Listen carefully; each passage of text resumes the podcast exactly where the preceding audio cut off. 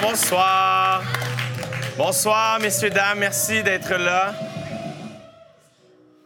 Voilà. Euh, merci d'être présent. Mon nom est Jay du Temps. Ça va bien? Euh, merci. Euh, euh, J'en suis déjà à ma sixième. euh, pour ceux qui ne le savaient pas, c'est des entrevues. C'est pas un spectacle de blagues avec deux chaises derrière moi. Et y en a-tu qui sont venus voir d'autres de mes entrevues? Oui. Merci d'être de retour encore une fois, c'est très apprécié. Euh, donc, pour ceux qui ne le savent pas, en fait, j'ai choisi personnellement euh, les, les personnalités euh, avec euh, lesquelles je m'entretiens. Euh, et c'est tous des, des- tous des personnes que j'admire d'une façon ou d'une autre, euh, particulièrement pour leur côté badass, et qui est une qualité que j'apprécie particulièrement euh, chez les artistes et chez les êtres humains en général. C'est-à-dire, pour moi, badass, ça représente des gens qui font des choses autrement, qui font les choses à leur manière et euh, qui sont très assumés là-dedans et euh, très nice. Bref, donc voilà. Et, je suis très, très heureux de, rencontrer ce gars-là aujourd'hui. Je l'ai invité via les direct messages d'Instagram, comme une date louche. Et il a gentiment accepté. Donc, faites beaucoup de bruit pour Nicolas Ouellette.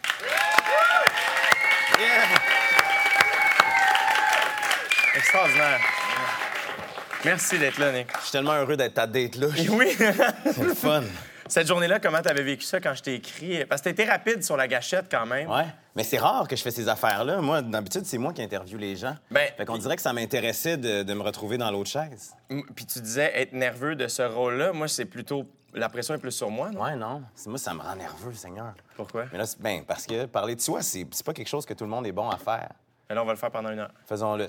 Santé. Santé, les amis. Cheers. Merci d'être présents. Cheers. Alors, Nick, on va partir ça fort, OK? Ouais. Euh, parce que quand même, le début de ta vie est quand même euh, quelque chose de, de spécial. C'est-à-dire, t'es né au Sénégal. Québec. T'es né au Québec. ça qui est technique C'est ça, dans je- mon mais tu histoire. vois, c'est pour ça que je voulais le savoir. C'est ça qui est technique dans mon histoire. C'est que dans le fond, je suis né à Québec de deux parents sénégalais.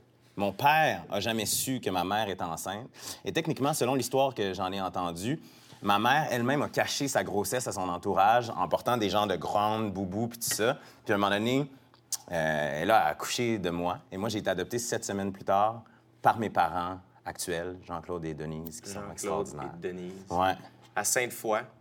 Sainte-Foy, Québec. Et, euh, et pour, est-ce que tu as parlé de, de- de ça, l'adoption, avec tes parents adoptifs, avec Jean-Claude et Denise, tes Beaucoup. parents? Beaucoup. Euh, principalement parce que quand tu es jeune, tu te fais poser la question, inévitablement. Je suis à Québec, dans une banlieue de Québec. Tout le monde se ressemble, tout le monde est pareil. Fait que quand tu es quelqu'un de différent, tu te fais poser la question, mais pourquoi tu es différent de un? Et deux, pourquoi tu es différent de tes parents aussi? Fait que rapidement, ça m'a forcé à, à vieillir, je pense, puis à devenir un- mature un peu plus rapidement parce qu'il faut que tu expliques des concepts complexes puis que tu les vulgarises à des gens qui sont tes, tes pères, qui sont des enfants de 5, 6, 7, 8 ans, peu importe l'époque dans, dans laquelle tu es. Et euh, est-ce que tu connais ta mère? Rien. Rien du tout. Rien du tout. C'est ça qui est, euh, qui est spécial. Moi, j'ai un frère aussi, pour mettre tout le monde en contexte. Mon frère est aussi adopté, il vient d'Haïti. Mon frère a une histoire quand même très claire, c'est-à-dire que lui, euh, euh, à huit mois, mes parents l'ont adopté parce que son père biologique euh, est mort dans un accident de voiture. Il y avait donc sept enfants dans sa famille. Fait ont décidé de donner les plus jeunes à l'orphelinat pour leur donner une chance parce que sa mère avait pas de revenus. Fait que, lui, il a des photos de famille. Sa sœur adoptive est aussi... euh, elle habite à grand-mère. Fait il y a comme un lien familial. Moi, ce que j'ai, c'est une feuille avec père, un âge, puis trois traits de caractère. Même chose pour ma mère, puis le reste, je sais rien. Fait que... je pense qu'en rétrospective, mettons aujourd'hui à 30 ans, je me dis c'est aussi ce qui amène une construction complète de ta personne selon tes propres définitions. Des fois, c'est tough, puis des fois, c'est le fun. Et j'imagine que, euh, comme je veux dire, moi, maintenant, je me sens. J'ai l'impression que je pourrais jamais assez remercier mes parents. Mm, Euh, toi, avec tes parents adoptifs, j'imagine que ça, tu le possèdes aussi, ce Ouais. sentiment-là? Ouais, mais je vois pas cette relation-là avec mes parents comme étant différente. Puis c'est une chose que mes parents m'ont dit quand même assez rapidement. C'est pas, euh, pas un geste altruiste qu'on a fait. C'est en fait le geste le plus égoïste qu'on pouvait faire. C'était de satisfaire notre envie d'avoir des enfants, parce que eux biologiquement, pouvaient pas avoir d'enfants en adoptant euh, François qui est mon frère et en t'adoptant toi.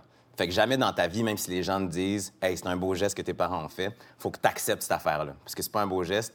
Puis, tu sais, je suis redevable à mes parents en tant qu'adulte pour tout ce qu'ils m'ont donné dans la vie. Ouais. Mais je, je- je n'ai pas à être redevable de- du fait qu'ils aient décidé de m'adopter. Je l'ai pas choisi. C'est ça.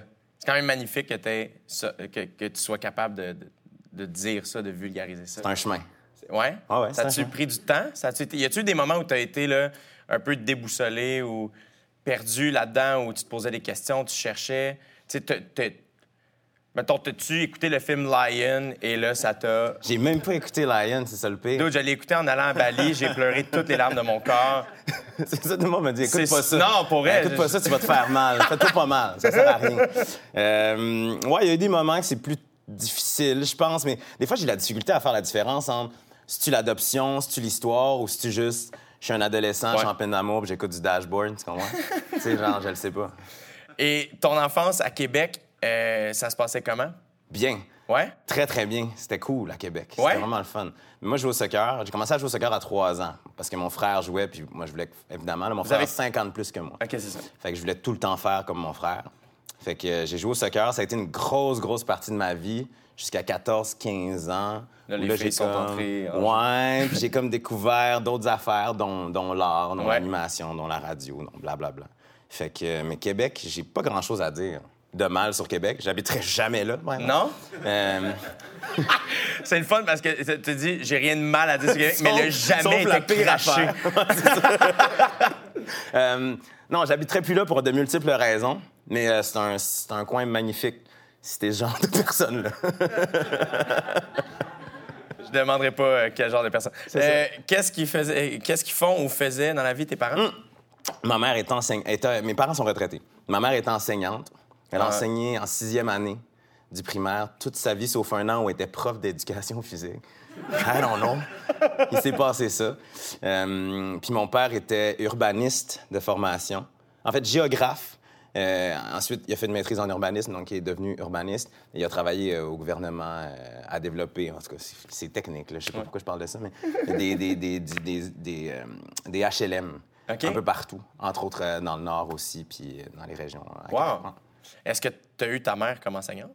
Non, ma mère enseignait loin de chez nous, j'étais bien content. Ouais. Mais ce qui est vraiment drôle, c'est que j'ai l'impression que ma mère, l'enseignante, puis ma mère, la mère, c'est deux personnes différentes. C'est-à-dire? Ben, parce que je sais pas, tu sais, moi, c'est ben, ma mère, fait que je, la- je la trouve smart, mais tu sais, elle est smart, là, tu sais, pas. euh, je, je, j'idolâtre pas ma mère, là, mais les gens qui ont eu ma mère comme prof sont comme. C'est la meilleure personne, la meilleure prof que j'ai rencontrée de ma vie. Puis je suis on parle- bien de Denise. mais j'adore Denise, tu sais, je, je- je l'aime d'un amour profond, mais je sais pas, je pense que c'est une relation qu'on a avec nos profs qui est différente, mais j'étais content qu'elle qu'elle m'enseigne pas. Ouais. Ouais, je pense que ça aurait été tough. T'étais comment? Ah ouais? Ouais? Ben, Tu devais être un bon étudiant. euh, ouais, j'étais un bon élève, un bon élève, vraiment. Tu dois être du genre à être studieux, mais que les étudiants t'aiment aussi? Qu'on Ouais, se réjouit de son succès? C'est assez exact, mais j'avais, euh, j'ai encore, mais moins, j'avais quand même un caractère de marde Comment ça? quand j'étais enfant. Ah ouais? Ouais. Euh, ben, je, je le sais pas pourquoi, mais j'étais comme euh, impulsif un peu, euh, tu sais, un peu, un peu, un peu rough là, dans les coins. Mais je pense que j'avais beaucoup d'amis aussi. Mais tu sais, mettons, je suis pas sûr que je m'aimerais là, si je me voyais enfant aujourd'hui. Je Tu que- répondais à l'enseignant? Euh, non, pas nécessairement. C'est plus, genre des affaires de cours d'école, des affaires de. je C'était spécial. Oh, faut que tu prennes ta pilule. Euh, c'est très important de faire ça. C'est sûr que c'est ça. Euh, le secondaire, mettons, Ouais. c'était, ça s'est passé comment? pour? Secondaire. C'était une épopée. Euh, c'était- bien, le secondaire. Ouais. J'avais. Il y a eu plein de phases au secondaire. Je pense que c'est, c'est ça le secondaire. hein. Fait que la première phase. Dis-moi qu'il y a eu une phase emo, ce serait malade. C'est sûr qu'il y a eu une, pa- une phase IMO. C'était malade. OK, check bien. En secondaire 2, avec mon ami euh, Nicolas Drolet, que je salue euh, où qu'il soit, Ouais. euh, on amenait nos guides à l'école. On était tellement gossants. là. Ah. Et qu'on était gossants. On amenait nos guides à l'école, on s'installait dans l'Agora et on jouait du Danny Bédard, mon chum. Ah. Tu crois-tu? Puis tu sais, c'était pas... Il y avait aucune ironie là-dedans. là. C'était vraiment comme, hey, chapeau, quelle bonne chanson. Excellent. On fait des harmonies, mon gars. Les filles devaient vous adorer et les gars vous détester. Ah ouais, mais tu sais, si tu nous avais vu la face à ce moment-là, je pense que c'était détestation all the way. Ah ouais? Ah, regarde, ça se peut pas, là, cette affaire-là. Quand est-ce que tu as commencé à faire de la musique? Euh, j'ai commencé à jouer du piano quand j'avais 9 ans. Puis euh, je pense que ça arrivait à bien des gens qui ont joué du piano. C'était trop sérieux, c'était trop difficile pour moi. Là, la, la musique classique, puis le, ce cadre-là. Puis, Ouais. j'aimais ça. Je pense que j'étais bon, mais à rendu à 12-13 ans, un, c'était plus cool, puis deux, c'était trop prenant dans ma vie. Puis comme je te disais, je voulais jouer au soccer, puis je voulais passer plus de temps à jouer du soccer, au soccer, mais mon frère jouait de la guitare. Et c'est pour ça que j'ai commencé euh, à jouer de la guitare tout seul. Je m'assoyais devant euh, l'ordinateur, puis là, j'apprenais des accords. Puis j'ai commencé à jouer de la guitare comme ça pour le, pour le plaisir. Et euh, là, je sais, c'est quand tu avais 14 ans, son r 3 ou 4, Mhm. qui est arrivé le 11 septembre 2001. J'avais, hum, j'avais 14, 13. Je suis en secondaire 2, début toi, secondaire 2. Tu l'as vécu quand même. Il s'est passé de quoi cette journée-là pour toi? là? Ouais, ça a été un peu le point tournant, je pense. Il y a eu deux affaires. Quand j'étais en sixième année, j'ai fait un concours d'art oratoire où Ouais. j'ai rencontré un animateur de radio Mich- qui m'a comme dit ça se pourrait, toi, que tu sois bon à faire ça dans la vie. J'ai fait OK. Quand même, en sixième année, tu devais être quand même très éloquent. Mais je sais pas, j'imagine. J'ai toujours eu, j'ai toujours aimé parler, j'ai toujours aimé écrire aussi. Euh, J'aime ça penser aux mots justes. Fait que j'imagine que ça, ça transparaissait déjà au départ. Puis après ça, euh, c'est ça. En secondaire, il y a un an qui s'est passé. Puis quand je suis arrivé en secondaire 1, en secondaire 2, à ce moment-là où il y a eu le 11 septembre, c'était comme euh, un événement vraiment overwhelming. Puis je sais pas pourquoi j'ai pensé à ça, mais j'ai repris le email de ce gars-là, puis j'ai dit, hey, moi j'aimerais ça, aller à la radio, prendre les témoignages des gens dans mon entourage à l'école, puis aller en parler à la radio. Donc, deux ans plus tard, tu avais Ouais. encore la carte du, du monsieur. Exact. Michel, Michel Lamarche. Lamarche. Michel Lamarche. Et là, tu y écris ça. Ouais, la journée même, j'ai écrit un courriel, genre sur l'heure du midi. Mon prof d'anglais a cancellé, annulé le cours du début de l'après-midi pour que je prenne le temps de jaser avec tout le monde puis d'écrire des affaires. Puis après ça, mes parents sont venus me chercher, ils m'ont emmené à la radio, puis j'ai fait. Le soir même, Ouais, le jour même. Tu étais à la radio de Radio-Canada à Québec Ouais, à Québec. et tu faisais une chronique où tu. Ouais, où genre, je parlais du 11 septembre, ils me posaient des questions, puis là, je, je racontais les témoignages, puis ce que ça voulait dire pour nous. Puis c'était, c'était- c'était étrange, parce qu'en même temps, c'est un événement plus grand que nous autres. là, encore Ouais. aujourd'hui, on a de la difficulté à en faire du sens. Mais c'était une urgence, une urgence de parler, je pense. Puis, euh, c'était.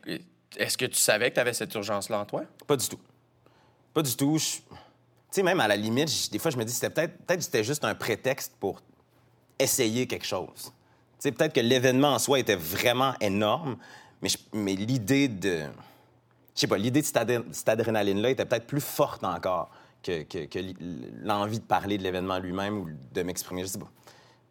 Mais c'est quand même. Puis, mettons, là, tu, tu- quand tu vis la chronique avec. T'étais-tu avec Michel ou Euh, quand t'es sorti de là, est-ce que tu savais que ta vie venait de changer ou tu t'en es rendu compte plus tard?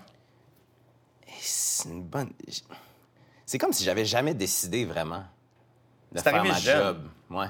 C'est quand même drôle parce que, tu sais, mettons, un chanteur ou un comédien, Ouais. on va s'attendre à ce que ça, ça peut commencer jeune. Ouais.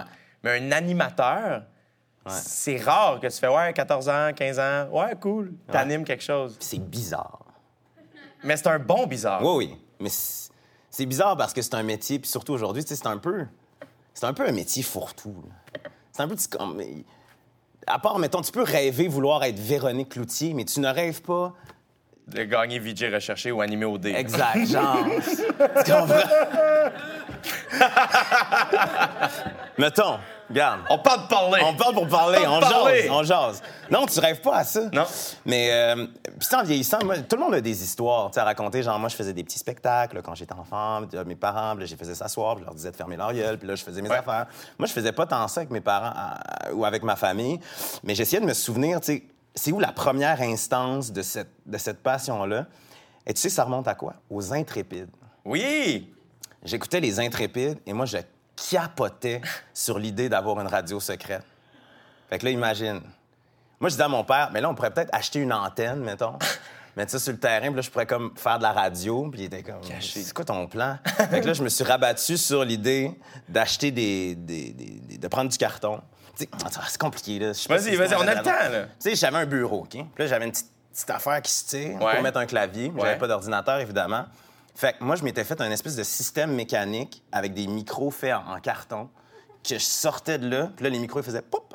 Hein? Puis là, je faisais de la fausse radio, tout seul.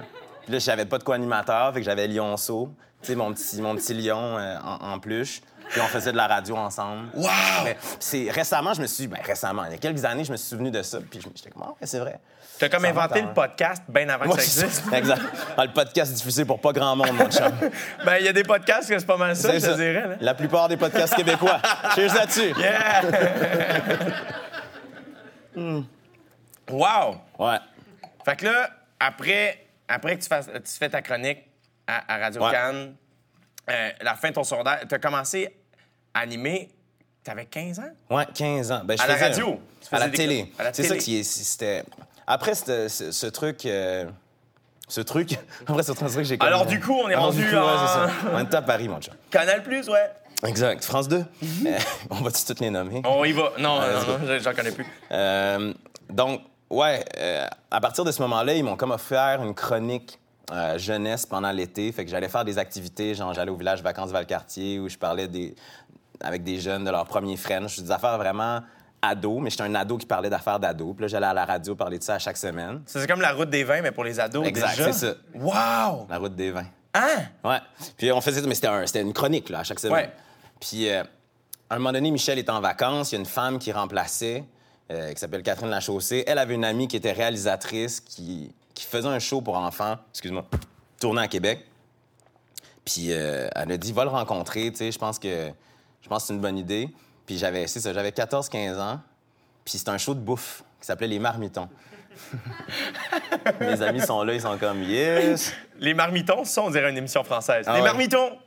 Puis, tu sais, je veux, je, je veux pas que vous le fassiez, mais si vous avez la chance d'aller sur YouTube, googlez les marmitons, il y a un extrait. Un extrait parmi tout ce qui existe de Oh, show-là. que je vais YouTuber ça. Et c'est moi à 14 ans, et c'est pas à l'aise. pas à l'aise du tout. Mais zéro puis une barre. Avec un texte, là, pas mis en bouche, rien de tout ça. Mais ça montre que tout le monde est capable de devenir quelque chose d'un peu potable. Ouais. Avec du travail et de l'investissement. Fait que bref, c'est ça. La fille était débarquée chez nous, puis elle venait juste comme venir me dire bonjour. C'est une journée pédagogique. Puis là, elle rentre, puis je fais Est-ce que vous voulez quelque chose à manger? Puis elle a dit À ce moment-là, j'ai dit C'est sûr que cet enfant-là, il faut qu'il soit dans mon show. Puis je sais pas pourquoi. Elle trouvait ça classe, elle trouvait ça Ouais. drôle, elle trouvait que c'était comme une affaire spéciale. J'ai un enfant de 14 ans d'être comme en mode Est-ce que tu veux que je te cuisine quelque chose? Puis c'est, ça a donné ça. Fait que j'ai fait ça euh, pendant deux ans, ce show-là, les Mais là, ça, c'était pendant l'école? Ouais. Ça- Hey, Ça, c'était, c'est la vraie vie. Là. Ouais. Moi, je ratais des journées d'école, mon Non. ami. Je, je rentrais pas à l'école, je faisais de l'argent. J'étais-tu bien, tu penses? Arrête! Tes Incroyable. parents étaient corrects avec ça? Oui, mes parents ils étaient très à l'aise avec ça. Mes parents, euh, mes parents, ils n'ont pas trop interféré dans, dans mes plans de vie. Mes parents m'ont fait beaucoup confiance. Mais ils savaient que les plus grandes exigences qui existaient au monde, c'est moi qui me les mettais. là. Dès que j'étais enfant, que ce soit au soccer, que ce soit à l'école, que ce soit dans... Peu importe ce que je faisais dans la vie, même quand je jouais au hockey, balle avec mon frère dans le sous-sol, il fallait que je gagne. Fait que mes parents, ils ont comme fait, on va le laisser faire son affaire. En même temps, quand tu commences à Radio-Canada Ouais. pour parler du 11 septembre 2001, C'est comme, bon, ben, Mhm. tu sais, on est loin de Code G, mettons. Qui est très bien. C'est très, très bien. C'est très, très bien. Très, très bien. Mais bon. tu sais, Ouais. Ben, je sais pas. ouais, ça, ça se passait comment à l'école à travers tout ça? Est-ce que là, est-ce que les gens t'écoutaient à la télé? Est-ce que ça, c'était... y a- Est-ce que le... Non, le- les gens savaient pas trop, en fait, parce que c'est un show qui était à TFO, qui a été racheté plus tard par TQS, euh, Feu TQS. Euh, fait que c'était comme. C'était c'était plus confidentiel. Le monde savait juste que j'étais pas là à l'école des fois. Ils savaient que des fois j'allais à la radio, mais tu sais, j'étais pas, euh, j'étais pas Pierre-Luc Funk qui joue dans Tactique, là, tu Non, comprends? Ou Subito Texto, je sais plus si c'était le cas. Tactique. Tactique. Mais euh, parce que les autres, c'était vraiment quelque chose. Eux Ouais. autres, c'est une, une vie passée sur les plateaux, puis comme. Mais toi, à ce moment-là, est-ce que tu savais... Est-ce que tu savais déjà que ça allait devenir un travail? Euh, il y a un moment donné où c'est devenu assez clair. Secondaire 3, euh, je faisais des maths à un moment donné, puis j'ai fait ça m'intéresse pas, j'aime pas ça, je vais jamais m'en servir de toute ma vie. Puis à partir de ce moment-là, il y a vraiment eu un shift où j'ai décidé de m'investir dans les bonnes choses et moins même. dans les mauvaises choses. En secondaire 3, Ouais, tu sais? Ça m'est arrivé à la troisième année de cégep. ouais, c'est ça. Et là, ça change. Ah, wow! Ouais. Et là, mais euh, t'avais quand même des bonnes notes à l'école, t'as terminé ton secondaire. Ouais. Euh, et, et là, t'es allé étudier à Jonquière. À Jonquière. Ouais, ou en, en ATM, en arts et technologie. Et là, t'as dû vivre quelque chose. là. Je veux dire... C'est potentiellement les trois plus belles années de ma vie pour la période dans laquelle ça s'inscrit. Tu imagine, tu as 17 ans, tu pars de chez tes parents, tu es en résidence un an, en appart avec tes meilleurs amis pendant deux ans, tu fais de la radio tous les jours. Tu as des studios. Nous, on habitait littéralement au coin de l'école. Fait que moi, j'étais dans les studios tout le temps. Puis Puis, tu sais, à, à 17 ans, tu, tu peux joindre l'utile à l'agréable, tu sais. Fait que tu peux, comme, travailler beaucoup Ouais. et sortir beaucoup. Ouais. Fait que, quand je suis sorti de là, là euh, j'avais beaucoup de... beaucoup travaillé et le visage un peu bouffi. tu comprends? Parce Oui. que, parce on s'en est enfilé quand même quelques Ben, solides. euh, oui, à Jonquière, puis ça se termine chez Pierrette, si je me trompe Chez pas. Pauline. Chez Pauline. Pauline. Si vous allez là, La, la poutine chez Pauline? poutine, deux sauces. Deux sauces. C'est des amateurs qui prennent la barbecue ou la brune. Faites pas de choix. Si vous voulez vous réveiller en plein milieu de la nuit avec une pierre au rein, Exact, c'est ça. La chose la plus salée que j'ai mangée de ma vie, mais délicieuse. Ah, c'est sûr, c'est les grandes sueurs froides. Pauline qui travaille là Man, à c'est- 4 h du matin, C'est incroyable. qui replace la monde. Maxime, tu dors! Exact. Va-t'en, ton taxi C'est est là! ça. Ouais, puis Oui, tu veux deux sauces. Tu... Elle en... ce qui est fou, c'est qu'elle te reconnaît. Oui. Ouais, ouais, tu y retournes, j'y retourne aujourd'hui, c'est sûr qu'elle fait Ah, Nicolas, comment ça va? Mais tu sais, avec n'importe qui, là, Ouais. avec mes amis Alex qui sont là, même chose. C'est une force de la nature. Donc là, euh, quand tu as terminé ATM, as-tu dû vivre un deuil ou toi déjà, tu travaillais encore là? Ouais. Non, non, non. À ce moment-là, je faisais de la radio communautaire. Je travaillais les étés à Radio-Canada, comme je faisais de la recherche, des affaires comme ça. Euh, mais quand j'ai fini, quand j'ai fini, il y a comme eu deux chemins qui sont offerts à moi. Soit j'allais faire de la radio commerciale en région, soit je continuais à faire des études. Puis je me trouvais jeune un peu pour m'installer dans une vie professionnelle. Fait que je suis allé à l'UQAM, à Montréal, En- en télévision, en communication. Puis là, c'est vraiment là que ça... Est-ce que tu as aimé ça? Je sais pas, je sais, je sais pas qui est là. Ben, on Mais, enregistre euh, le son, donc les gens vont peut-être l'écouter. Euh, j'ai aimé ça, mais pas autant que je pensais que j'allais aimer ça. T'es- bon. Je suis cryptique, hein? T'es très bon. Tellement cryptique. Non, euh, honnêtement, c'est que je pense que ce que ça m'a apporté, c'est d'arriver à Montréal, c'était de vieillir, c'était de rencontrer des gens. Mais l'école en tant que telle m'a pas nécessairement. Hey, Seigneur, s'ils entendent ça, ils seront pas contents. Euh, mais il m'a pas nécessairement euh, ren- empli. T'attendais à plus. Oui, puis j'avais déjà la formation d'ATM, je pense, ça. qui faisait que je partais de moins loin dans certaines Ouais. affaires. Mais les gens étaient extraordinaires. J'ai eu plusieurs bons profs. Mais à, à l'époque où j'étais là, en tout cas, pour moi, il y avait un petit, euh, un petit décalage entre ce que j'attendais et ce que j'ai vécu. Et tu sembles quand même être un garçon euh, qui, qui, mettons, dégage un côté un peu parfait. Tu sais, euh, plusieurs côtés, c'est-à-dire que bon étudiant, bon garçon, bo- bon au travail, bon dans les sports, tu sais. Euh, est-ce que, est-ce que tu te sentais, mettons, obligé d'aller à l'université à cause de pour remplir ça, cette image-là? Est-ce que c'est une image qui te colle à la peau pour vrai? C'est une bonne question. Je... Ben, Il, y a deux, affaires. La question sur l'université, je pense que non, ça a vraiment été. C'est une décision vraiment de dernière minute, très impulsive. Tu sais, je sais pas, fallait remettre les trucs le 1er mars. On était à la mi-février, puis j'ai fait, je vais faire un projet, puis je, vais essayer. Puis je me suis dit, si ça fonctionne, j'ai un plan. Si ça fonctionne pas, j'ai un plan aussi. Fait que ça, c'est une affaire réglée. Après ça, l'image, la perfection, je pense que le problème, c'est que je l'ai entretenu beaucoup, cette affaire-là. Parce qu'au début, quand, je- particulièrement en sortant de l'UQAM, il y avait comme ce besoin-là d'être pris au sérieux. Je pense que la- ma volonté d'être prise au, pris au sérieux est venue avec cet aspect-là de, de- de rigueur extrême, de vouloir travailler, de pas vouloir faire d'erreurs, d'être tout le temps comme ultra tête. Et tu avais peur de pas te faire prendre au sérieux parce que tu étais jeune, puis tu étais Ouais. déjà dans ce milieu-là quand même depuis un petit bout Ouais. de temps? Mais parce que j'étais jeune, parce que j'ai l'air jeune, puis parce que mon objectif. euh, parce que je voulais pas me perdre. Sais, j'ai l'impression que c'est un métier où, comme je disais tantôt, qui est un peu fourre-tout, où Mhm. on peut faire tout et n'importe quoi, puis ça peut souvent rapidement devenir n'importe quoi. Ouais. Puis je voulais juste pas devenir un gars à qui on associait du n'importe quoi. Puis ça, c'est venu avec une rigidité. D'où t'es venu ça? C'était juste l'instinct? Je pense que c'est les affaires que les gens que j'admire, les gens que j'écoute, c'est des gens qui ont un, un axe très, très clair, une vision très, très claire de leur métier. Euh, dans- à l'époque, j'écoutais Catherine Pogonat euh, à Ouais. Manche-ta-Ville. J'écoutais évidemment Christiane Charrette, que tu as reçu, qui est, qui est pour moi un, un- un énorme modèle de faire une chose, mais de la faire mieux que n'importe qui. Puis j'écoutais beaucoup George Strombolopoulos Ouais. avec The Hour, qui est devenu George, George Strombolopoulos Tonight, qui est un gars extra brillant. Il a tout compris, en fait. L'as-tu dans déjà rencontré, ce gars-là? Non, j'ai choqué. Moi, quand j'étais à l'université, je partais de Montréal, puis j'allais à Toronto pour assister à des enregistrements. Tu sais, J'ai fait ça quelques fois. Puis une fois, à la fin, tu sais, il restait là, puis, puis on dirait que j'ai figé. J'avais comme peur de briser l'image idéale que je me faisais de lui. Puis Donc, encore mais- à ce jour, j'ai cette image-là, puis je je veux pas, le- je veux pas le rencontrer. Hey, don't meet your idols. Exact. C'est vraiment bien. Ouais. Mais c'est on s'entend, c'est quand même c'est des, des, euh, des idoles très solides. et probablement aussi euh, des gens qui sont pas nécessairement des idoles de beaucoup de jeunes, début vingtaine, Ouais, je à l'UQAM. Potentiellement.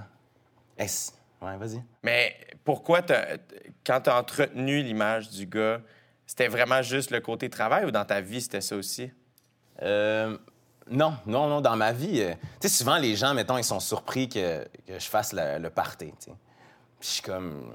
Pour moi, c'est pas surprenant. Pour mes amis, pour les gens qui me connaissent, il n'y a rien de surprenant là-dedans. Mais encore une fois, tu sais, je pense que l'image que les gens se créent est forte. Puis je pense que c'est un peu de ma faute. En même temps, tu vois, ton idole, c'est George Trombolopoulos. Euh, D'après moi, il a fait le party. Il est cerné, le chum, Oui, George. Hein? Il est, brûlé, Mais tu sais qu'il est, il il totalement sobre depuis, ouais, depuis de nombreuses années. Parce que lui, il vient d'un milieu pas si facile. Puis il a arrêté de boire, puis il a arrêté. Mais je pense qu'il est juste comme. Il, en passe du temps devant, devant son écran. Lui, on le voit jamais euh, sur Instagram dans une story porter Eh des non, petites hein? affaires blanches en dessous des yeux. là. Mais euh, donc là, tu sors de l'UQAM. Ouais. Euh, et là, qu'est-ce qui t'attend? Qu'est-ce que tu fais? Est-ce que des gens t'appellent ou. Comment t'envoies... Moi, l'animation, mettons, là, euh, Ouais. parce qu'en humour, là, moi, ce que j'aime de ça, c'est que... Ouais. Moi, je suis sorti de l'école de T'as un l'humour. chemin clair. Ben, euh, euh, ma mère dirait pas ça. Mais euh, dans le sens où c'est pas clair, mais euh, mettons, moi, je sortais de l'école nationale de l'humour et je pouvais arriver, mettons, dans un bar où il y avait des soirées Ouais. que j'allais déjà voir tout le long du cégep, Ouais. tout le long de l'école de l'humour, pour faire Hey, je viens de finir l'école nationale de l'humour, je m'appelle Jay du temps, je peux-tu essayer? Puis vu que je avais fait de l'école, ça- on va donner un cinq minutes. Puis si ça allait pas pire, il me donnait un spot six mois plus tard, puis là, je revenais. Puis, fait que quand même, t'es quand même maître de ta destinée quand tu fais de l'humour, euh, ce qui est pas le cas quand tu fais de la radio ou de la télé, je trouve. Aujourd'hui, avec les podcasts, peut-être plus, mais dans le temps, c'était pas, c'était pas ça. Tu sais, moi, il y a eu un élément déterminant, puis on a glissé un mot tantôt, qui a été VJ recherché, tu sais, que j'ai Ouais. fait en 2009. Est-ce que tu venais de sortir de l'UQAM? Non, j'étais encore à l'école à ce moment-là. Comment ça avait été pris dans le groupe, mettons? Euh... Mes profs étaient pas. J'ai de la difficulté à le dire. Je pense qu'ils étaient comme c'est ton plan, tu as le droit de faire ça, mais il faut pas que ça handicape tes études, c'est ce que tu nous offres à l'école. J'avoue que c'était dur parce qu'on allait là toutes les fins de semaine. On passait 48 heures là. Puis après ça, il fallait que j'aille à l'école. Je sais pas combien d'heures par semaine. Il Ouais. fallait que je fasse un 40 heures de travail par semaine à l'école. Fait que c'était quand même... C'était rock'n'roll. Et t'as t'as aimé cette expérience-là? T'as-tu gagné? T'as pas gagné? Pas gagné. Non. Non, non, j'ai pas gagné. Mais c'était, c'était, c'était un. Je vais t'avouer, je, je m'excuse, je, je l'ai pas écouté. comprends. Euh, moi, en 2009, euh, je, je, je clubais. Euh, mais euh, c'était, une genre de télé-réalité et Ouais. tout ça. Est-ce que tu as appris quelque chose à faire vidéo, recherché? Euh, je pense que ça a été mon premier contact avec la machine, avec c'est quoi faire de la télé. C'est-à-dire que, parce que pour te raconter, la semaine où moi, ils m'ont éliminé, il y avait comme un, il y a eu un revirement de situation, parce que j'étais là avec un de mes amis qui s'appelle Fred. On était... Puis cette semaine-là, ils nous ont mis face à face pour l'élimination. Fred Bastien? Fred Bastien, Ben oui. Fred Bastien, le YouTuber. Absolument. Euh, ils nous ont mis face à face pour l'élimination. Puis ils ont décidé que c'était plus les juges qui allaient décider qui partait, mais les gens à l'intérieur du, du, du- du concours. Puis finalement, ils m'ont mis dehors en disant. j'essaie d'être humble en le disant, mais ont fait c'est une menace pour nous, fait qu'on Ouais? va le sortir. Puis moi, j'ai trouvé ça vraiment correct. J'aurais jamais voulu gagner ça en rétrospective. Mais c'est le premier contact que j'ai eu avec, OK, tu sais, faire de la télé, c'est aussi. Mais tu vois, le pire, ce que tu me dis là, ça me. il y a une- Moi, j'ai animé Occupation Double. Et. euh, et... et, euh, Parle-nous donc de Joanie. Non, non, non, on n'ira pas là. Mais tu vois, moi, quand je suis arrivé là, deux- je m'attendais à quand même. euh, quand je les ai vus faire comme Ah non, on va protéger ces deux personnes-là parce que ils, ils semblent être sincères dans leurs émotions, je m'attendais à l'inverse. Ouais. Et toi, tu l'as vécu Ouais. dans une compétition où vous étiez comme. Vous vouliez juste faire un métier Exact. qui était comme une compétition qui se veut comme plus sérieuse ou plus saine. Euh, toi, comment tu l'as pris, ça? Est-ce que est-ce que est-ce que t'étais amer? Est-ce que tu l'en voulais? Est-ce que. Non, j'en ai pas voulu à personne.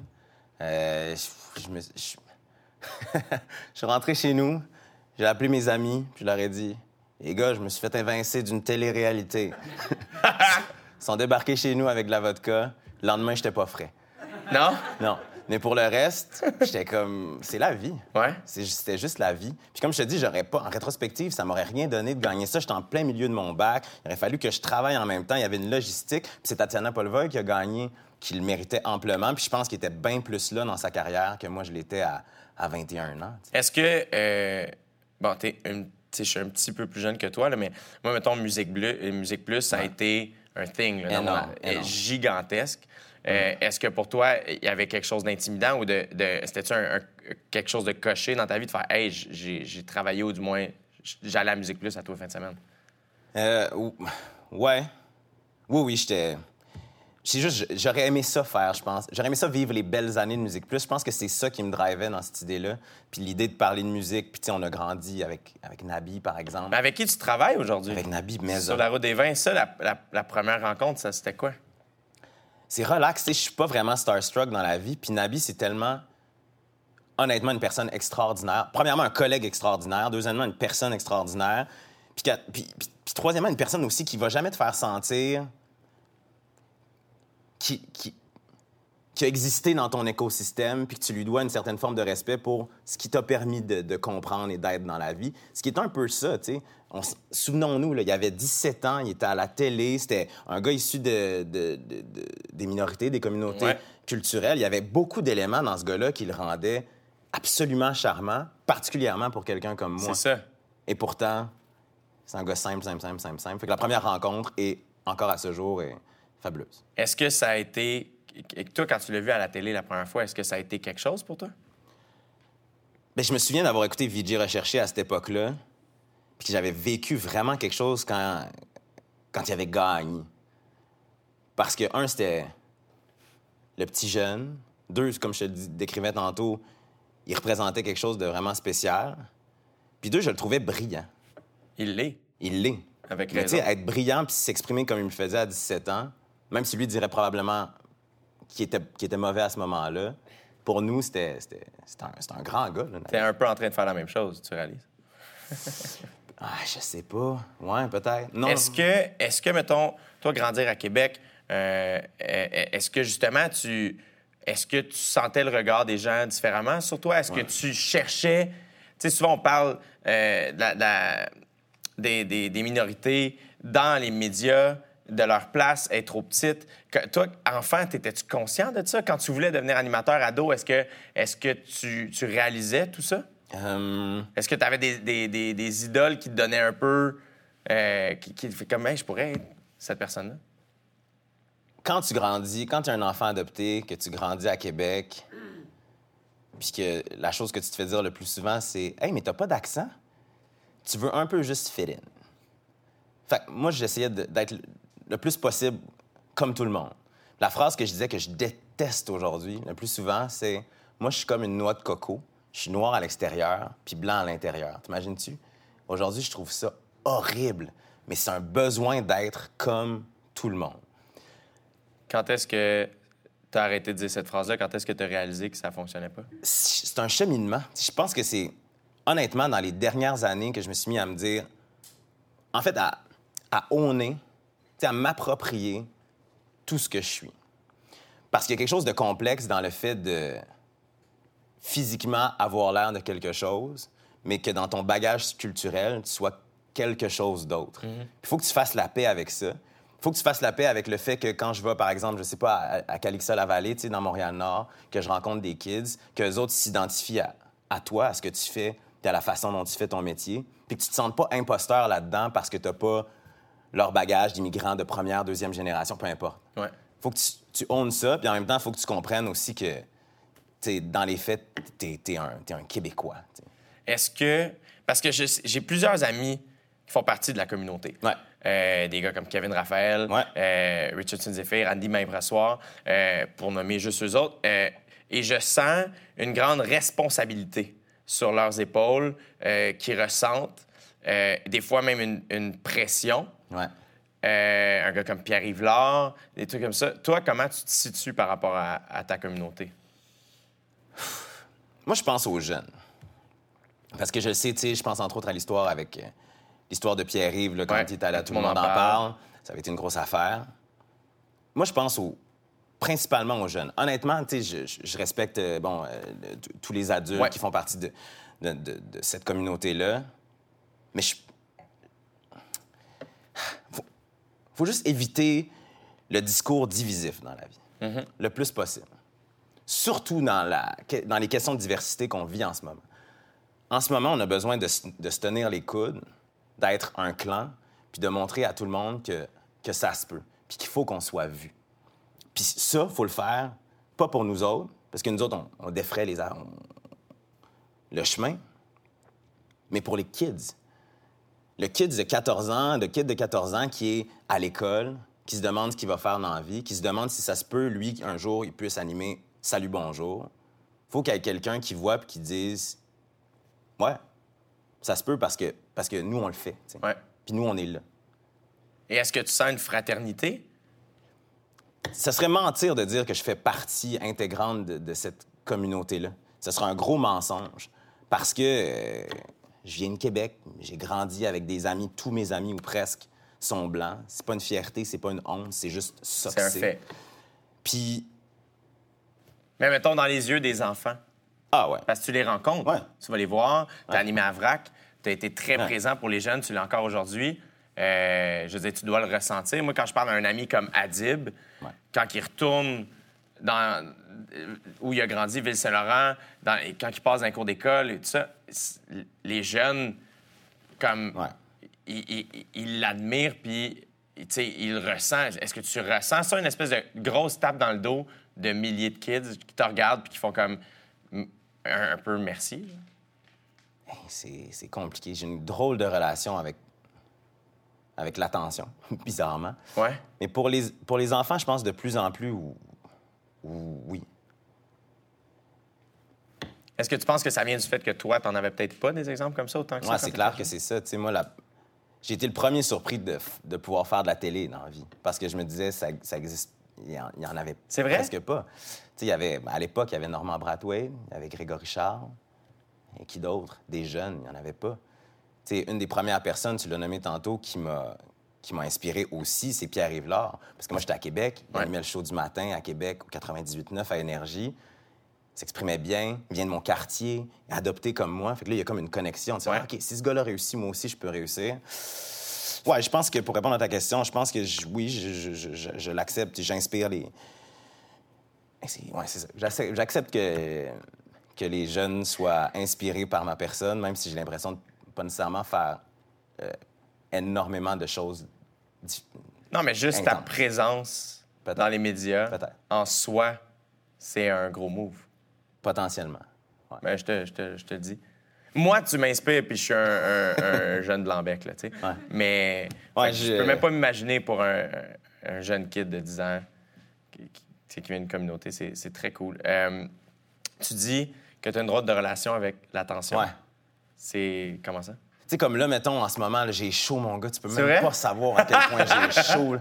Depuis tantôt, je me dis, là, j'aurais besoin d'une bonne serviette. Mais euh, non, c'est... Ah, une bonne serviette quand t'as chaud, bonne là. serviette d'eau froide. là. Mais euh, non, ouais, j'ai une drôle de relation avec ça. Je pense aussi que c'est pour ça que, que je dis souvent, tu sais, la chose que j'aime le plus faire, c'est un, la radio, parce que les gens ne voient pas, puis deux, faire des entrevues, mais dans les positions, la position inverse, parce que c'est toi qui poses les questions, puis t'as pas à, à trop te prononcer, tu sais. Puis c'est une chose que j'apprends aussi en ce moment, tu sais, récemment, c'est aussi à, à m'approprier mes opinions, à être vocal par rapport à ce que j'ai à dire, puis à pas avoir peur de, de déranger dans ce que je dis. Ouais. Puis moi, j'ai toujours trouvé que c'était un peu à l'antithèse de faire mon métier, de, d'être présent, d'être là. Pour moi, mon métier, c'est un métier de mise en valeur des gens qui sont autour de moi. Ouais. Puis je, trouvais, je trouve ça bien correct comme ça. Mais je pense que en ce moment, puis ça revient à ce qu'on disait tantôt, ça vient aussi avec une nécessité dans la position dans laquelle je suis de prise de position, puis de, de- de délibérément vouloir inspirer par, par mon travail principalement, puis peut-être par ma personne. Qu'est-ce qui s'est passé dans les dernières années pour que t'en viennes à ça, quand t'en viennes à réaliser? Euh, que tu sentes ce besoin-là en toi? Parce que je veux dire, ça a bien été, tu sais, Ouais. Mm. rapidement, euh, tu sais, il y a eu plein de projets, euh, entre autres, tu Vrac Attack, après ça, Play, mais tu sais, je sens que t'as- dis- corrige-moi si je me trompe, que comme là, tu sembles faire exactement ce que tu as envie de faire? Je suis pas encore totalement rendu là. Mais je pense que dans les dernières années. En fait, c'est que je pense que l'idée de. L'idée d'être une personne entière vient beaucoup du fait que les gens, quand tu fais de la, la télé ou quand tu travailles dans les médias, essaient de. essaient de, faire de toi la chose dont ils ont besoin. Puis je pense qu'en réaction à ça, moi, mon idée, ça a été plus de faire il faut que je sois de plus en plus affirmé dans mon métier parce que sinon, ça revient à ce qu'on disait tantôt, mais je vais me perdre. Puis j'ai pas envie de me perdre. Est-ce que tu as senti à un certain point que tu te perdais et c'est cette peur-là qui t'a fait bifurquer? Euh, j'ai eu peur, je pense, beaucoup de, de me perdre. Ça m'a rendu très, très, très anxieux, l'idée de pas faire les choses que je veux faire dans la vie. À quel Fait que- moment? Ben, toute la période, euh, sais, vrac, tout ça, j'ai vraiment là, adoré ces années-là, puis aussi ce que ça m'a permis d'établir comme contact avec les jeunes. Mais c'est juste que plus tu vieillis, plus tu fais, OK, mais c'est quoi la prochaine affaire que je fais, tu sais? Est-ce que c'est vraiment si utile que ça, ce que je suis en train de donner, ou est-ce que je peux faire plus et plus grand et mieux? Puis comme je te dis, tu sais, mes, mes modèles étant Christiane, étant George Turnbull-Plus, étant Catherine Pogonade de l'époque de Manche ta ville, il y a comme une espèce de substance dans, dans la façon dont ils font leur métier qui me manquait un peu. que J'avais envie d'aller chercher. Puis tranquillement, pas vite, j'ai l'impression d'y aller. Est-ce que tu as senti ça en, en arrivant avec la route des vins? Entre autres, mais ça, c'est une drôle d'affaire, la route des vins, parce que j'ai- j'ai- ça, ça a pris une éternité là, avant que je dise oui à cette affaire-là. Ah oui? Une éternité. Pourquoi? Euh, tu sais, en passant les détails, je sortais d'affaires de projets compliqués euh, pour moi.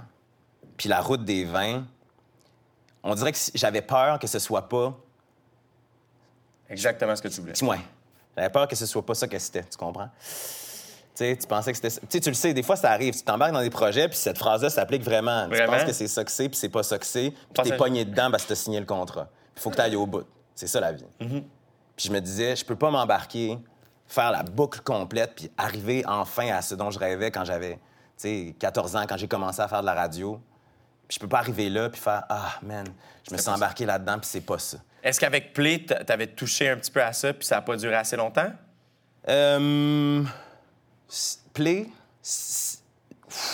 Play, c'était un beau projet. Vraiment le fun. J'ai adoré l'idée de parler de musique, mais je pense que parler de musique à la télé en 2016, 2017, 2018, c'est quelque chose qui est, qui est plutôt compliqué. Puis je pense que moi, j'avais idéalisé cette idée-là de parler de musique. Puis je pense qu'il fallait que je comprenne qu'il y avait une- une- un endroit mitoyen où j'allais devoir me rendre. Puis ça, ça a été un, un petit deuil de me rendre à cet endroit-là. Fait que la route des vins, quand c'est arrivé, Qu'est-ce qui a fait en sorte que tu as accepté finalement? des discussions avec ma blonde. tu Ouais? sais, à un moment donné, la personne qui, comme, qui te permet d'avoir du recul, qui te connaît, puis qui fait comme ça va bien aller. Là. Tu capotes pour rien, ça va bien aller. Tout va, tout va bien aller. Puis là, tu y vas. Puis je suis allé, puis ça a été... Honnêtement, c'est le plus beau contexte professionnel que j'ai vécu dans ma vie. euh. Moi, je, je- je te, je te trouvais déjà euh, vraiment bon dans ce que tu faisais. Puis, euh, tu sais, moi, le- le- les premières fois que je t'ai vu, puis surtout quand j'ai commencé, moi, à faire un petit peu de télévision, on s'était jamais tant croisés. J'étais passé à Vrac Attack. Je pense que c'était votre dernière journée de tournage ou proche de la fin. Se peut. Euh, puis je te trouvais déjà vraiment bon. Tu sais, il y a des gens, des fois, que tu rencontres, tu fais crème, je sais pas pourquoi. Ouais. J'ai l'impression qu'on pourrait être des amis, ou du moins, je le trouve nice Ouais. sans savoir exactement pourquoi. Puis j'ai vraiment eu ce sentiment-là avec toi. Et quand tu es arrivé à la route des vins, euh, moi, j'étais à Bali. Et, euh, et j'essayais de j'essayais de me garder des fois un peu au, an- allumé. Euh, À ce qui se passait ici. se passait ici, tout ça. Parce que c'était tellement dur sous le soleil de Bali. C'était vraiment difficile Ouais, euh, de, de- de- de boire de la, bière euh, sur le bord de l'océan Indien. Mais, euh, et j'ai découvert la route des vins et, et l'ensemble, l'équipe, j'ai vraiment pogné de quoi. J'ai jamais vécu ça en écoutant de la radio. L'émission du bal. J'ai jamais vécu ça. J'écoutais tout ça tout seul dans mon char.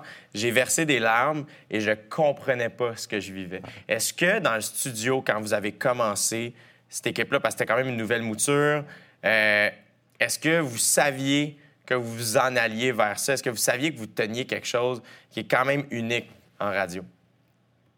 Euh, rapidement, oui. Tu sais, ce qu'ils nous ont dit les boss quand ils nous ont placés dans le contexte de la route des vins, c'est voyez ça comme un laboratoire.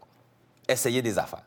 Marie-Claude Bocage, qui réalise le show, moi, la plupart des gens de l'équipe, on est des gros fans de podcasts américains à la euh, This American Life, à la Daily du New York Times. Fait qu'on a cette conception-là du storytelling qui est vraiment forte et qu'on s'est dit qu'on allait amener directement dans le podcast. Fait qu'après ça, l'idée, c'était de faire, c'était de voir est-ce qu'on est capable d'avoir du souffle pour 37 épisodes, puis est-ce qu'on est capable aussi de toujours progresser. Mais on est très, très, très lucide dans cette équipe-là par rapport à la façon dont on fait notre travail. On est très, très, très critique et très, très, très respectueux dans l'équipe.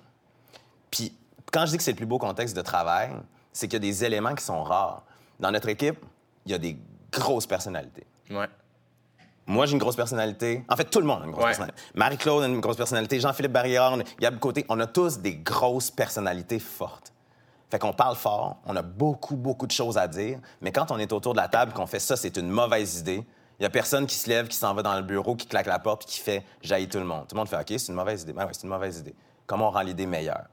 Et ça, cette idée-là d'avoir un gros ego, mais pas d'orgueil, Ouais. c'est magnifique. Incroyable. Et, mettons, tu sais, c'est un projet qui est vraiment non seulement très bon. Euh, mais qui se veut aussi, le- euh, je mets le guillemet, là, cool, dans le sens où. Non, mais tu comprends ce que je Ah veux ouais, dire? ouais. C'est très cool animer la route des vins à la radio de Radio-Canada et tout ça. Euh, moi, je vais t'avouer, tu vas animer OD Plus en direct Ouais. cet automne. Et euh, moi, je pensais même pas que tu allais accepter d'aller à l'audition. Moi non plus. Et c'est te dire à quel point j'ai été heureux quand, quand j'ai su que tu avais accepté. J'ai été surpris, mais heureux. Ouais. Je veux comprendre pourquoi. Parce que Ouais, t'as quand même, tu sais, en plus, puis là, on va en parler après, Ouais. tu, gères Philippe Braque, Ouais. tu as deux, trois euh, Ouais. émissions de radio à Radio Cannes, tu as des projets sur ça, tu as des podcasts. Euh, comme, qu'est-ce qui t'a drivé à aller là? Euh, plein d'affaires.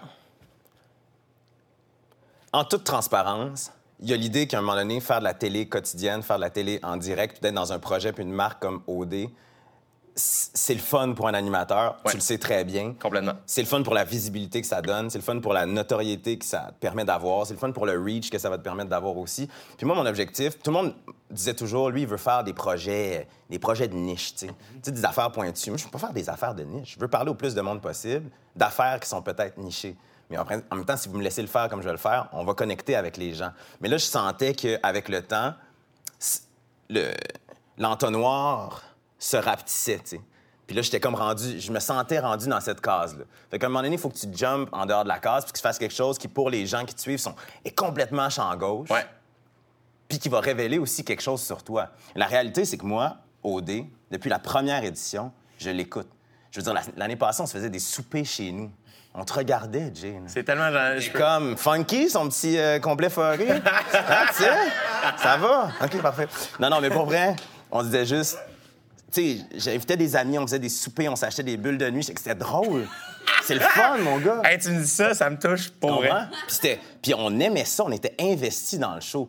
Sauf que, tu sais, quelqu'un qui m'écoute à la route des vins, il doit se dire que, mettons, le soir, euh, je lis des long reads du New Yorker, puis euh, j'écoute euh, un épisode, mon épisode préféré de Radio Lab pendant Ouais. 10 heures. Ouais. C'est pas ça, c'est pas ça ma vie, tu sais. Il y, a de la- il y a de- il y a de la substance, puis aussi de la légèreté. Puis cette légèreté-là, je voulais qu'elle existe, puis je voulais que les gens la connaissent. Première raison.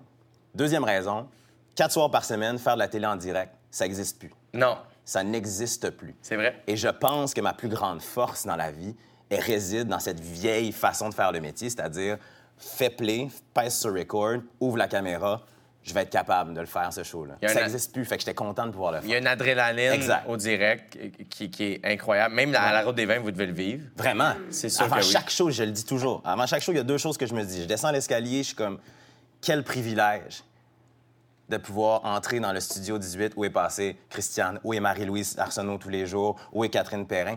Énorme privilège. La deuxième affaire que je dis tout le temps, c'est à 19h05 parce qu'on commence à 19h06. Oui. Je peux pas croire que je, en- que je shake encore. Puis avant que le micro s'ouvre, j'ai, je, je tremble. Mais c'est, c'est ça, c'est pour ça que je fais ce métier-là. Tu sais, puis là, tu pèses, t'entends le thème partir, tu t'appuies sur ton bouton, le micro ouvre, tu commences ton intro, puis t'es comme, c'est exactement ça. Puis c'est ça que j'ai envie de retrouver aussi à, à OD, c'est-à-dire crime. Ou- Sans filet. Moi, ce que j'aime, en fait, puis je pense que c'est une des, affaires qui m'a attiré aussi, euh, je pense, euh, chez ta personne, c'est euh, que tu sembles complètement... Moi, j'ai eu de la difficulté un peu quand j'ai commencé en humour, ça fait 15 minutes que je fais ça, mais tout de même, de- d'assumer le fait que tu peux être plus qu'une affaire. Dans Ben oui. Et moi, tu vois, quand je me suis fait offrir au dé, moi, j'ai refusé. Ouais. Euh, parce que j'avais peur. Oui. J'avais peur que les gens fassent comme Ah, t'as fait ça. T'es- J'avais peur de ce que les humoristes allaient penser de moi. Euh, et finalement, ça a été la meilleure chose que j'ai fait dire non. pour ta carrière aussi. Parce qu'ils sont revenus, Prodigy, et ont fait c'est toi qu'on veut pour qui ce que t'es. Et moi, je pouvais vraiment leur dire moi, ça, j'ai envie de faire ça, ça, j'ai pas envie de faire ça.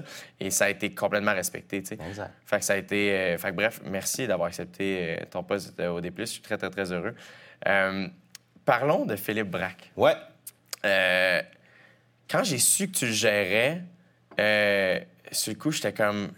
Je comprends pas. C'est un peu comme si moi, je gérais la carrière de genre Catherine Levac ou Ish, là, dans le sens où. que- comment ça s'est passé? Où tu l'as rencontré? Comment il a commencé à travailler avec toi? C'est vraiment simple, en fait.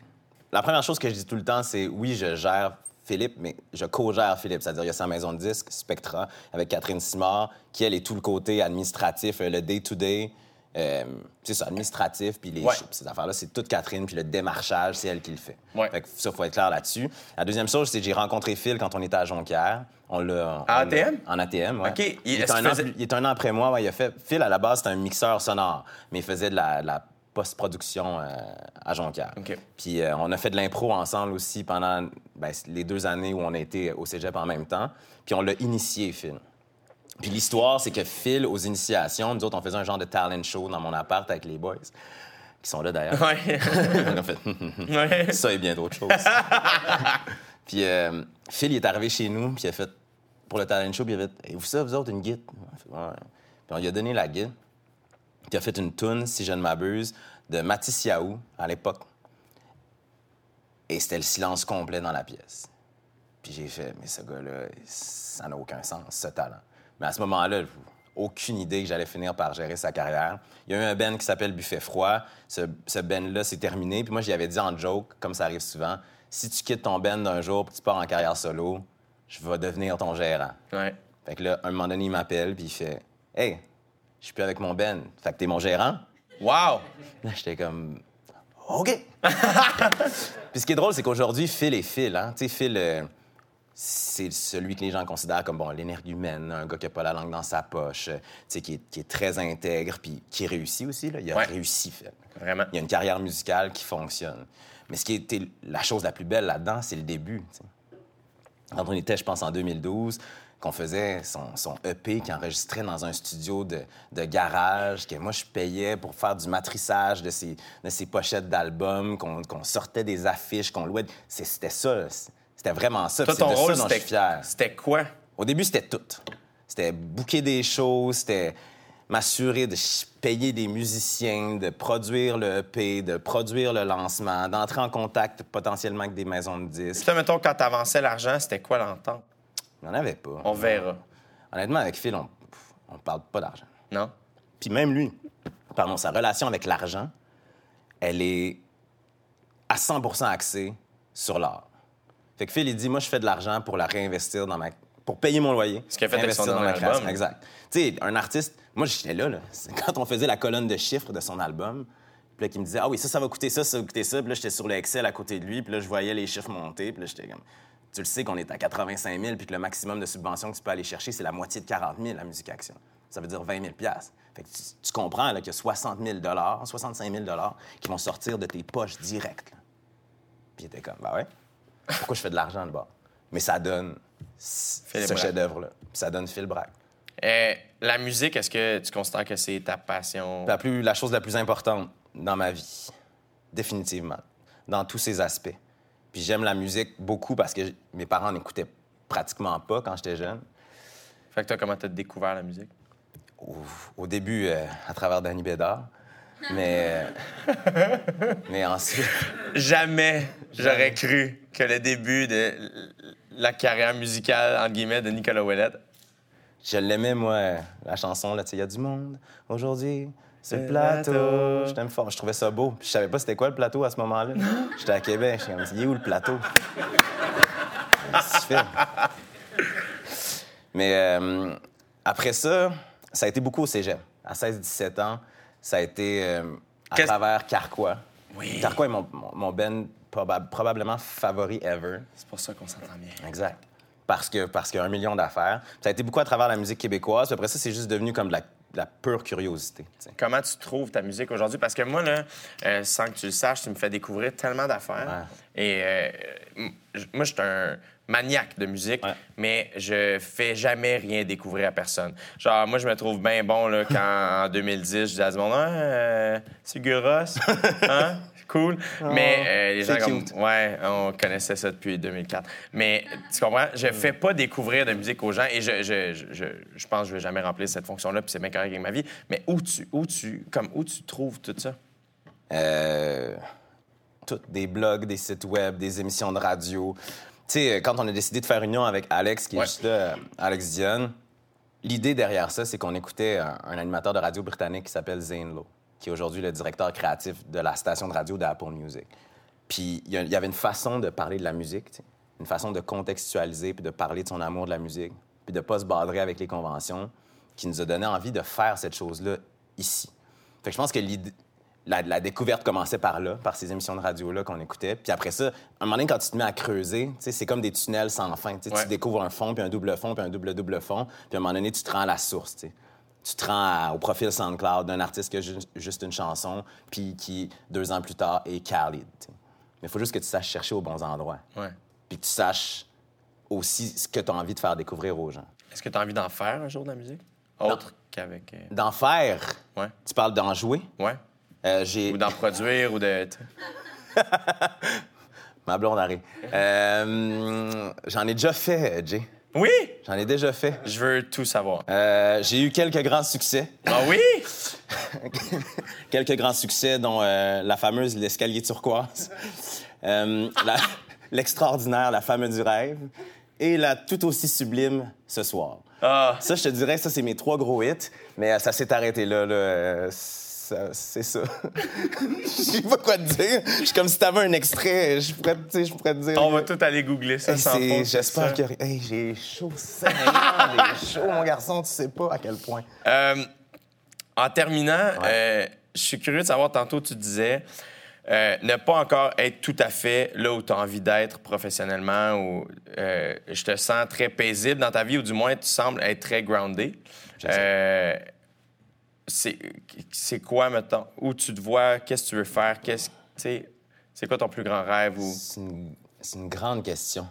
Euh, mon plus grand rêve, je pense, c'est d'être, de rester pertinent le plus longtemps possible. Après ça, si on parle de, con- de contexte, là, de contenant, de projet, c'est sûr que, tu depuis que j'ai découvert George Stroumboulopoulos, je me dis, il y a quelque chose dans le concept de faire des entrevues qui sont pas forcément euh, du late night euh, Ouais. à l'américaine euh, où on, où on force l'humour, où on, on force le jeu, où on force le gag. Des fois, il y a des entrevues extraordinaires, mais souvent, on sent le script. Ouais. De faire quelque chose de décloisonné de cette façon-là, c'est- un peu un genre de c'est un peu un genre de rêve. Après ça, j'ai dit à mes boss récemment à Radio Cannes, moi mon rêve c'est de m'inscrire dans le progrès. tu sais. Je veux pas, f- je suis pas si intéressé à faire ce que d'autres ont déjà fait avant moi et probablement mieux que moi.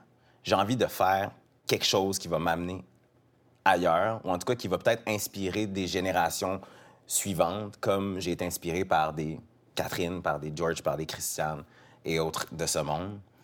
Fait que c'est ça, j'ai pas de réponse claire pour toi. Puis c'est sûr que dans, le fond de ma tête, il y a aussi une, envie d'essayer un jour de pouvoir faire quelque chose qui va fédérer euh, la francophonie. Je trouve que la France rayonne beaucoup ici, euh, l'Europe francophone, mais je suis comme.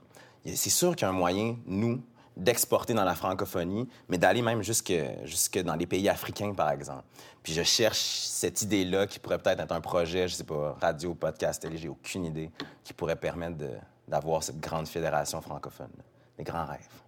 Nicolas, tu es vraiment et sincèrement inspirant. Je suis Merci. tellement heureux que tu aies accepté mon, invita- mon Merci. invitation. Je te souhaite tout le bonheur du monde et euh, j'ai juste hâte de continuer à te suivre. Merci, mon cher. Nicolas. Ouellet, mesdames et Merci. messieurs. Merci. Santé, mesdames et messieurs. merci, merci. Merci, Nick. Merci beaucoup de vous être déplacés. Si ça vous intéresse, il n'en reste que deux, Catherine Levac et Marc-André Grondin. Je vous souhaite une bonne soirée tout le monde. À la prochaine. Bye bye. Cheers.